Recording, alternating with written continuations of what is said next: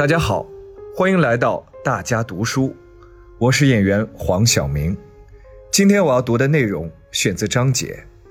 把世界各国人民对美好生活的向往变成现实。这是习近平总书记二零一七年十二月一日在中国共产党与世界政党高层对话会上主旨讲话的一部分。人类命运共同体，顾名思义。就是每个民族、每个国家的前途命运都紧紧联系在一起，应该风雨同舟、荣辱与共，努力把我们生于斯、长于斯的这个星球建成一个和睦的大家庭，把世界各国人民对美好生活的向往变成现实。我们要努力建设一个远离恐惧、普遍安全的世界。纵观人类文明发展进程。尽管千百年来人类一直期盼永久和平，但战争从未远离，人类始终面临着战火的威胁。人类生存在同一个地球上，一国安全不能建立在别国不安全之上，别国面临的威胁也可能成为本国的挑战。面对日益复杂化、综合化的安全威胁，单打独斗不行，迷信武力。更不行，我们应该坚持共同、综合、合作、可持续的新安全观，营造公平正义、共建共享的安全格局，共同消除引发战争的根源，共同解救被枪炮驱赶的民众，共同保护被战火灼烧的妇女儿童，让和平的阳光普照大地，让人人享有安宁祥和。我们要努力建设一个远离贫困、共同繁荣的世界。今天的世界，物质技术水平已经发展到古人难以想象的地步，但发展不平衡、不充分问题仍然普遍存在，南北发展差距依然巨大，贫困和饥饿依然严重。新的数字鸿沟正在形成，世界上。还有很多国家的民众生活在困境之中。如果奉行你输我赢、赢者通吃的老一套逻辑，如果采取尔虞我诈、以邻为壑的老一套办法，结果必然是封上了别人的门，也堵上了自己的路，侵蚀的是自己发展的根基，损害的是全人类的未来。我们应该坚持。你好，我好，大家好的理念，推进开放、包容、普惠、平衡、共赢的经济全球化，创造全人类共同发展的良好条件，共同推动世界各国发展繁荣，共同消除许多国家民众依然面临的贫穷落后，共同为全球的孩子们营造衣食无忧的生活，让发展成果惠及世界各国。让人人享有富足安康。我们要努力建设一个远离封闭、开放包容的世界。中国有句古话：“万物并育而不相害，道并行而不相悖。”文明的繁盛，人类的进步，离不开求同存异、开放包容，离不开文明交流、互学互鉴。历史呼唤着人类文明同放异彩，不同文明应该和谐共生，相得益彰，共同为人类发展提供精神力量。我们应该坚持“世界是丰富多彩的，文明是多样的”理念，让人类创造的各种文明交相辉映，编织出斑斓绚丽的图画，共同消除现实生活中的文化壁垒。共同抵制妨碍人类心灵互动的观念批谬，共同打破阻碍人类交往的精神隔阂，让各种文明和谐共存，让人人享有文化滋养。我们要努力建设一个山清水秀、清洁美丽的世界。地球是人类的共同家园，也是人类到目前为止唯一的家园。现在，有人正在外太空。为人类寻找新的家园，但这还是一个遥远的梦想。在可预见的将来，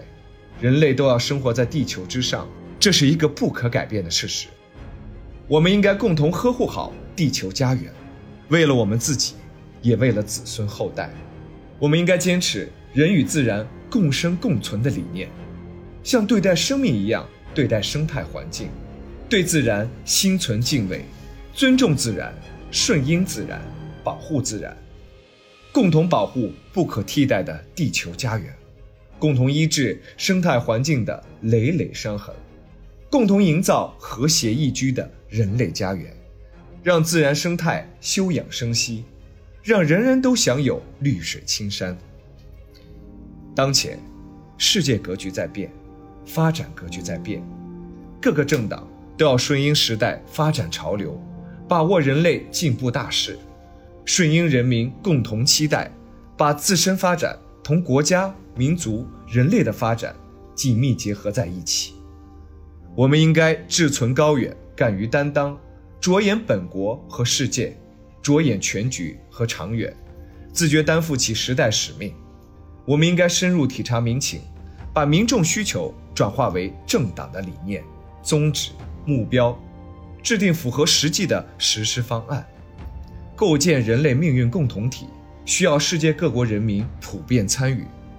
我们应该凝聚不同民族、不同信仰。不同文化、不同地域人民的共识，共襄构建人类命运共同体的伟业。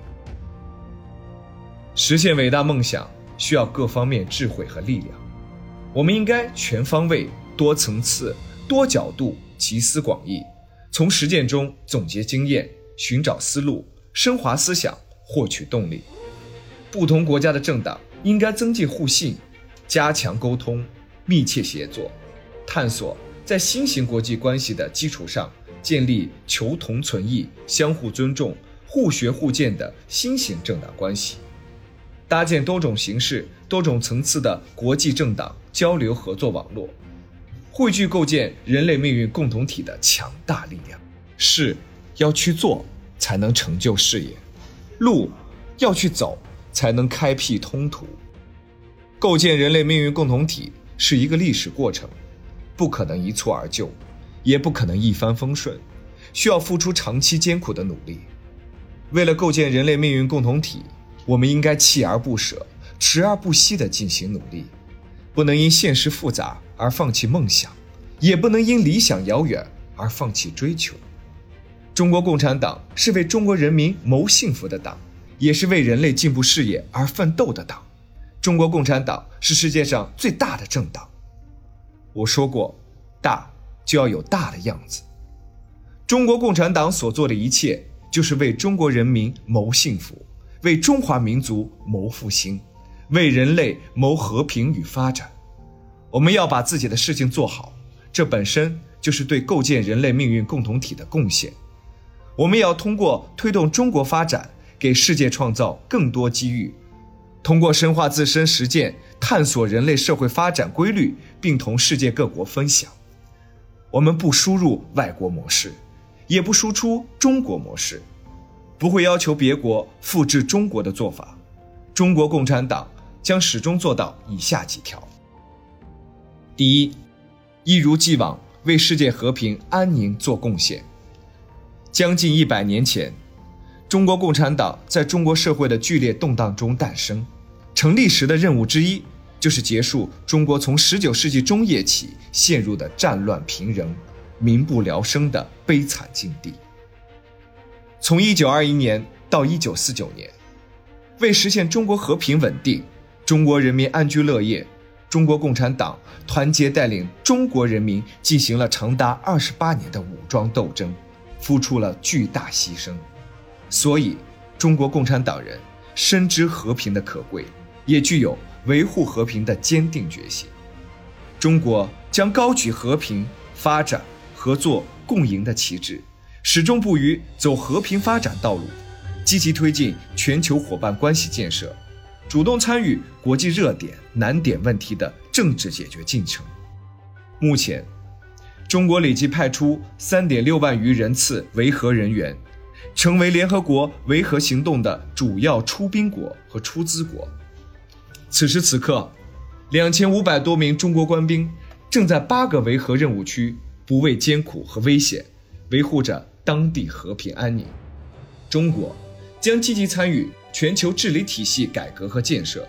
推动国际政治经济秩序朝着更加公正合理的方向发展。中国无论发展到什么程度，都永远不称霸，永远不搞扩张。我们倡议世界各国政党同我们一道，做世界和平的建设者、全球发展的贡献者、国际秩序的维护者。第二，一如既往为世界共同发展做贡献。中国共产党从人民中走来，依靠人民发展壮大，历来有着深厚的人民情怀。不仅对中国人民有着深厚情怀，而且对世界各国人民有着深厚情怀。不仅愿意为中国人民造福，也愿意为世界各国人民造福。长期以来，中国为广大发展中国家提供了大量无偿援助、优惠贷款，提供了大量技术支持、人员支持、智力支持，为广大发展中国家建成了大批经济社会发展和民生改善项目。今天，